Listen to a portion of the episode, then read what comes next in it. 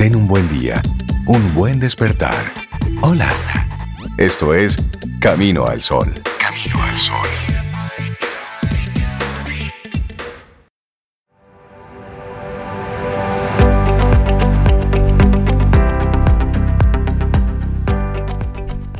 Y decía Theodore Roosevelt, sé práctico y generoso con tus ideas.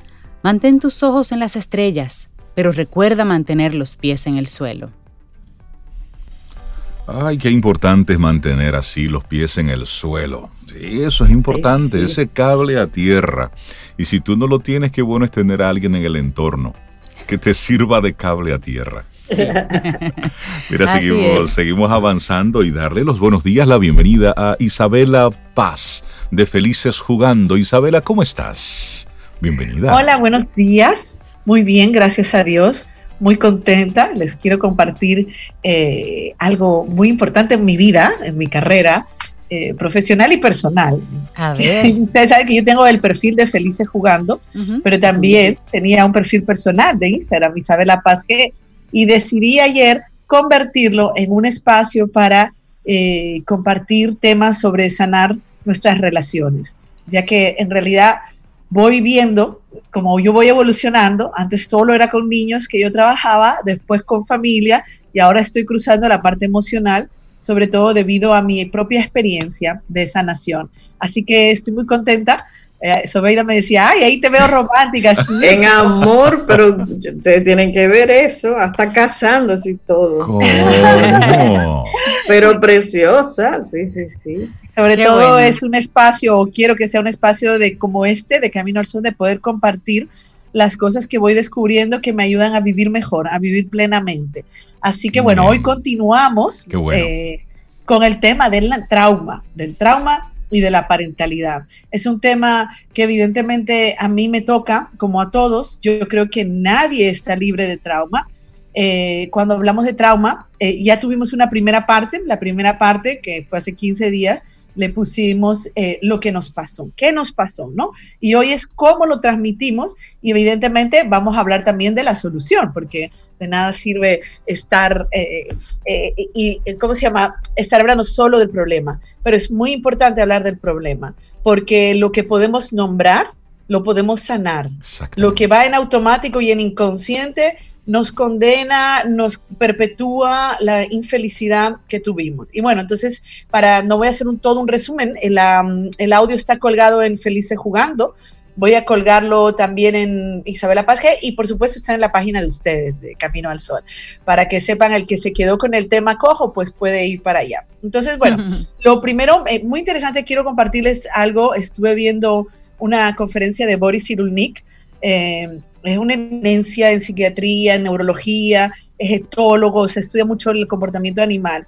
Y él contaba, él dirige una universidad, creo que es la de Val en Francia, y él contaba en la charla un experimento que dije, no, se los tengo que compartir porque me encantó y, e ilustra bastante lo que quiero decir, ¿no? Ellos aislaron una mona eh, pequeñita, la separaron de su mamá y pues creció en aislamiento. Luego esta mona se hace adulta y cuando ya se hace adulta, que tiene deseos de aparearse, entonces ella seduce al macho eh, y el macho llega a acercarse, pero a la hora de tener que aparearse, no logra aparearse. Ella agrede al macho o huye del macho, pero es, es muy difícil, necesita una asistencia para lograr el apareamiento. Bueno, pues bien, esta mona, a todo esto, esta mona la aislaron de pequeña, pero luego la reinsertaron en su manada, ¿no? Entonces, esta mona tiene un, bebé, un macho, y a su vez, este macho, cuando crece, eh, le toca aparearse, ya adolescente adulto, y pues resulta que se refleja el mismo comportamiento que su mamá. Sin embargo, este macho había sido criado en manada, este macho no se le aisló. Entonces, cuando llega la hembra, él agrede a la hembra o huye de la hembra, pero tampoco puede relacionarse. Entonces, ¿qué quiere decir esto? Que el trauma no es el trauma que se transmite, es la emoción, es la actitud, es el comportamiento consecuencia del trauma que se transmite de una generación a la otra. Entonces, ¿qué pasa? Que cuando observaron a esta mamá con su bebé, la mamá que había sido aislado, aislada, pues resulta que no se ajustaba a las necesidades del bebé. O sea, cuando el bebé lloraba, la mamá se iba lejos, no identificaba que era una necesidad, o la mamá lo agredía. Entonces yo decía, wow, qué parecidos somos los humanos, porque al final somos mamíferos y la verdad que que, funcionamos así y yo lo veo y lo he visto en 20 años de consulta que tengo familiar con niños. Es decir, eh, cómo transmitimos nosotros el trauma. Quiero recordar a, los que nos oyen que el trauma, no estoy hablando solamente de violación o de haber vivido guerra o de haber vivido abuso físico. O sea, el trauma es una herida y el trauma se origina cuando constantemente el adulto que nos cuida siendo bebés no responde a nuestras necesidades, nos deja llorar, no nos ayuda a comprender nuestras emociones, eh, está ausente, presente pero ausente. Entonces, esto es importante para que podamos identificar que de una u otra manera todos hemos vivido cierta, cierto grado de trauma. Entonces, bueno, ¿cómo se manifiesta y cómo lo veo en consulta? Mira, a través de la ira, o sea, estos comportamientos de estos padres que reaccionan iracundamente, o sea, es muy importante. Mi nivel de tolerancia al estrés está muy relacionado a lo que yo viví en mi primera infancia. Porque ¿qué sucede neurológicamente? Yo no sé si lo hablamos la otra vez, no me acuerdo, pero neurológicamente cuando, cuando el cerebro de un niño pequeño no es respondido, eh, no es calmado, no es este, consolado, eh, atendido, mirado, sostenido, pues entonces el cerebro segrega cortisol. Acuérdense que el cerebro inmaduro del bebé es, interpreta el abandono como muerte.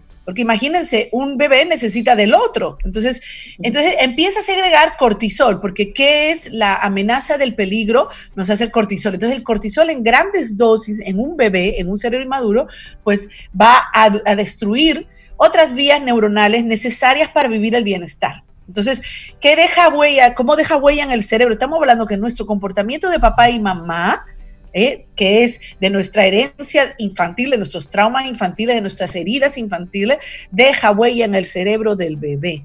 Esto es muy importante porque es biológico el trauma.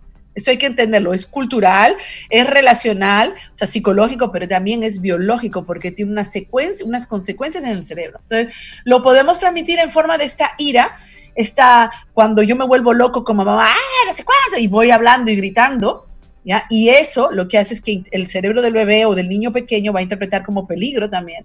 Lo puedo transmitir por medio de la ansiedad.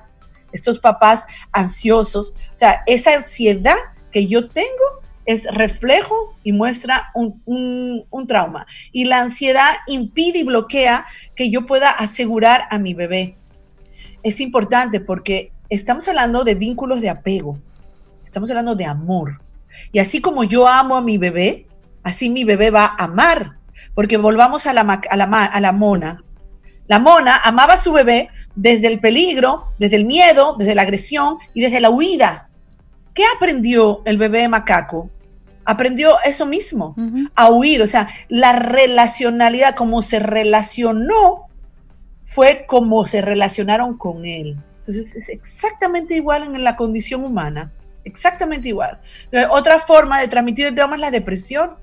O sea, cuando yo he vivido un trauma, pues yo me deprimo, yo estoy triste, eh, eh, yo no, no, no conecto con el bienestar. Entonces vamos a decir algo, lo que transmitimos no es el trauma, lo que transmitimos es nuestra propia infelicidad. Y eso es muy importante, porque eso es lo que le damos. ¿Y qué genera la infelicidad? Cortisol, adrenalina, todas estas hormonas del estrés. Entonces, otra forma de transmitirlo es la falta de disponibilidad.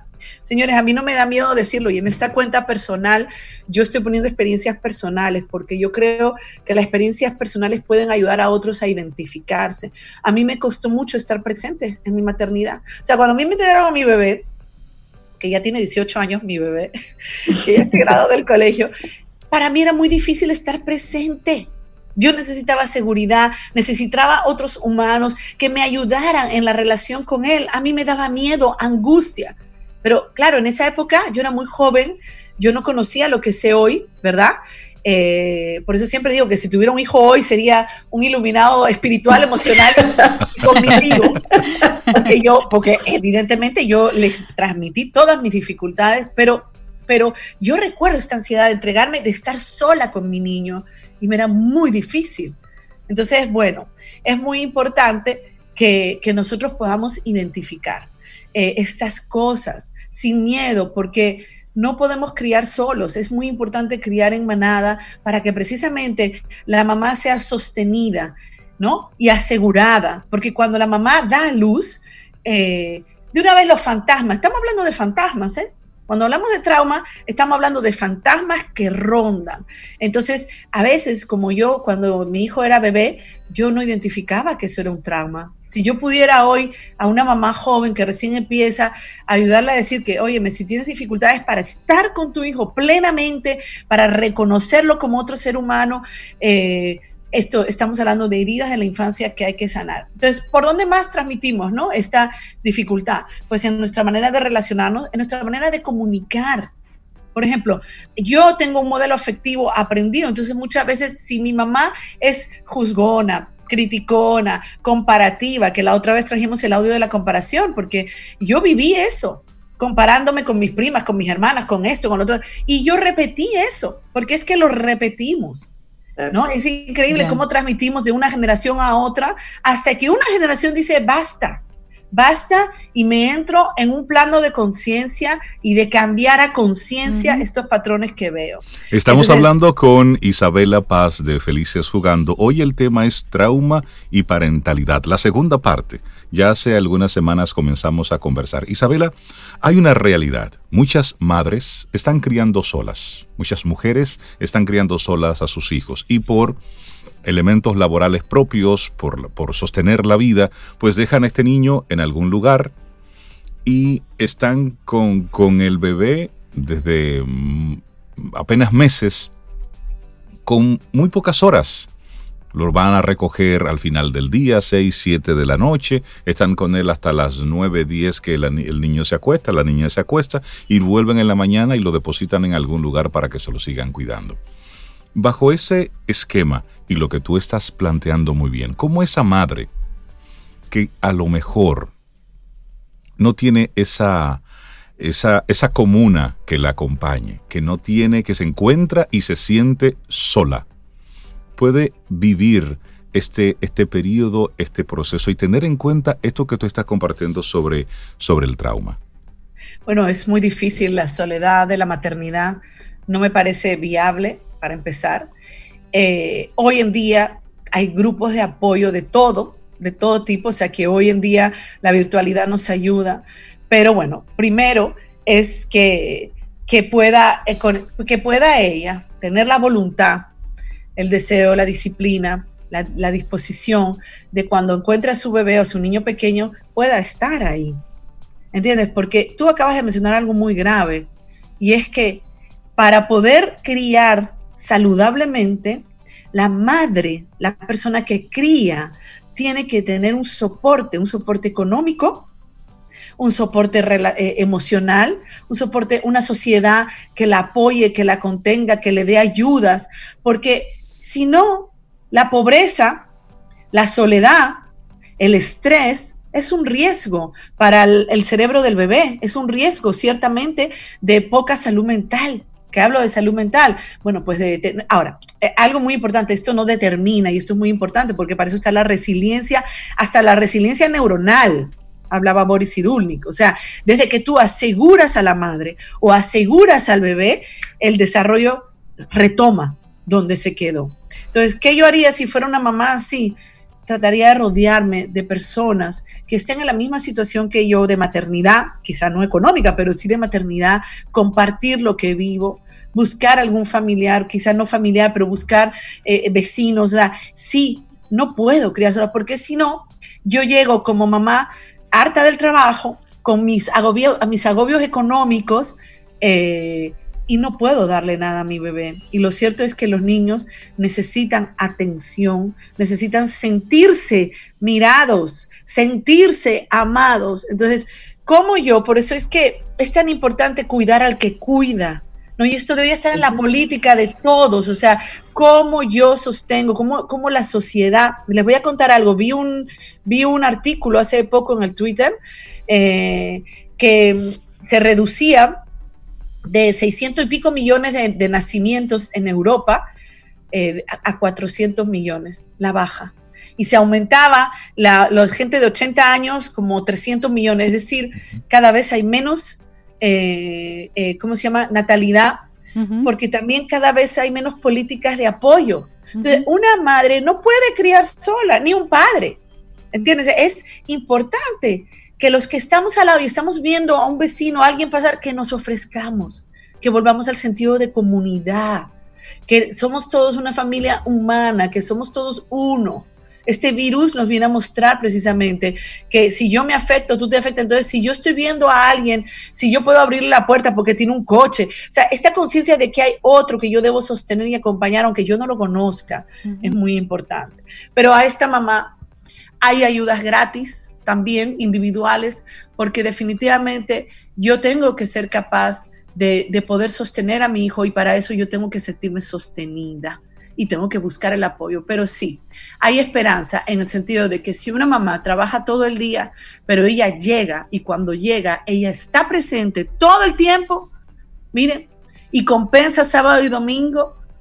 Eso, otra parte de la política sería que las madres, por lo menos los tres primeros años, deberían tener un horario de laboral menos eh, solicitante, ¿no? Esto, esto sería un gran avance para la sociedad, porque al final la sociedad paga muy caro esto, ¿eh?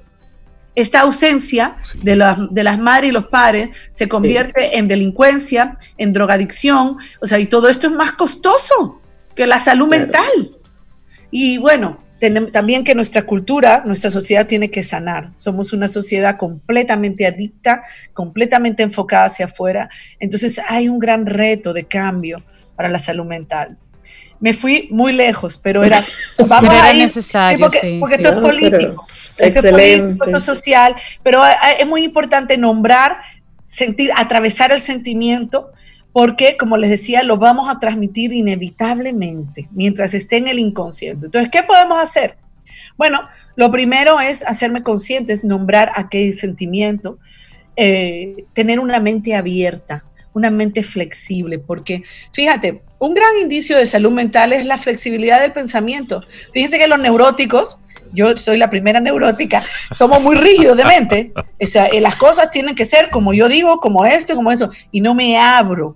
Entonces, un gran parte de la sanación, una gran parte, un, un primer paso es decir, ok, me equivoqué, Señores, y aceptar que me equivoqué es una derrota al ego y la gente no quiere aceptar. Yo la primera, no estoy acusando a nadie. A mí me cuesta, o sea, yo prefiero morirme antes que aceptar que me equivoqué.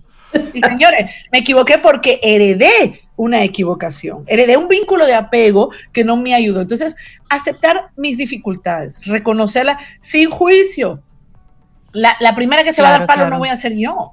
Entonces, segundo, aquí es importante que yo aprenda a sentir mis emociones.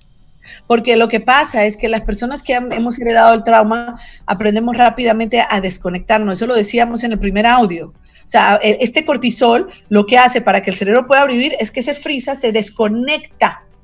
¿Entiendes? Entonces, yo no sé sentir.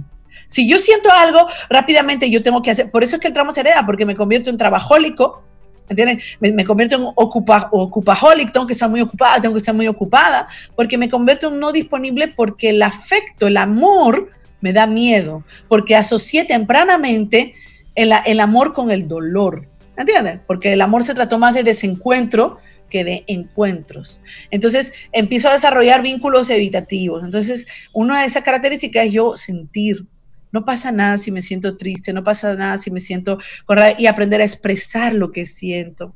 En esto yo quiero recordar, no sé si lo dije en el otro, pero creo que sí, una charla de Brené Brown, El poder de la vulnerabilidad. Hay una charla en, Netflix, eh, después lo colocan ustedes, Brené Brown, y es linda porque habla de la vulnerabilidad que para mí es intimidad, que para mí se trata de cómo yo puedo expresar cómo yo me siento. Si yo aprendo a expresar cómo yo me siento, hay altas probabilidades de que no actúe como lo que yo siento, porque yo actúo mi sentimiento, cuando yo actúo mi sentimiento estoy actuando mal, porque es cuando arremeto con el otro, es cuando maltrato al otro, le grito al otro, arremeto contra mí. Entonces es muy importante sentir. A veces no sabemos sentir. Cuando el trauma te deja ese no sentir. Es como una anestesia, estamos como, como desconectados. Entonces, otra cosa empezar a hacer acciones, identificar, ok, cuando mi hijo o mi hija ya yo no puedo más, yo tiendo a gritarle y a decirle tres cosas. Acuérdense que para un niño que le grite, su mamá o su papá es interpretado como amenaza y peligro. Ojo. O sea, e, el, cerebro entra, no distingue entre el peligro real de la amenaza. Si yo ahorita les digo a ustedes, hay un fuego, ustedes no están ni oliendo el fuego, ni viendo el fuego, pero si yo les digo, hay un fuego, ustedes, el cerebro va a interpretar, ¡Ah! cortisol, espérate, ah, ¿qué es lo que nos pasa con el coronavirus? Estamos todos en ese, en el, ay, el coronavirus está afuera. No lo estamos viendo a veces ni siquiera en la misma casa, gracias a Dios, aunque ahora todo el mundo tiene a alguien con coronavirus, pero solamente la amenaza ya coloca al cerebro en modo cortisol, adrenalínico. Entonces, igual para un niño, una amenaza de castigo o un grito o una amenaza verbal es interpretada como el, entonces, el peligro y el, el, peligro repetitivo para el cerebro del bebé, pues se, se, destruye estas neuronas del bienestar. Entonces, bueno, yo tengo que desmontar creencias y formas de pensar. Eh, acá hay un libro precioso que me recomendó una querida amiga Osari, que es psicóloga, eh, que se llama Ser feliz en Alaska. Se lo recomiendo a todo el mundo. les voy a decir el título, el nombre es, eh, se llama Rafael Santandreu, que lo tengo aquí, me lo, me lo he casi devorado, porque este es un psicólogo cognitivo-conductual que Miren, para todo, me encanta cómo dice, porque él habla de la necesitis, de la terribilitis, todo esto necesito, necesito, ah, él va a pasar algo, o sea, yo me he identificado, yo me di cuenta, soy neurótica del libro, pero tengo solución. Isabela, creo que vamos a, necesitar una tercera parte. Yo creo que sí. Porque se nos quedan muchos, muchos temas y realmente ha sido muy interesante todo lo que tú has, has planteado y como padres nos hace ver atrás que hemos hecho mal en todo el proceso de, crianza y demás, y al mismo tiempo ese compromiso para, ese, para esa nueva madre, a ese nuevo padre que están ahí en, ese, en esa etapa inicial, entendamos lo importante que es mi pensamiento, mi emoción, cómo, cómo voy transmitiendo eso. Y, sobre esto, y es una de las cosas eh, buenas que, nos regala eh, este espacio, poder tener especialistas como tú, que han investigado a profundidad y de manera abierta comparten todo ese conocimiento. La gente interesada en seguir, ahora son dos cuentas. Tenemos la de Felice jugando por un lado y ahora la de Isabela Paz. ¿Cómo te encuentran en las redes?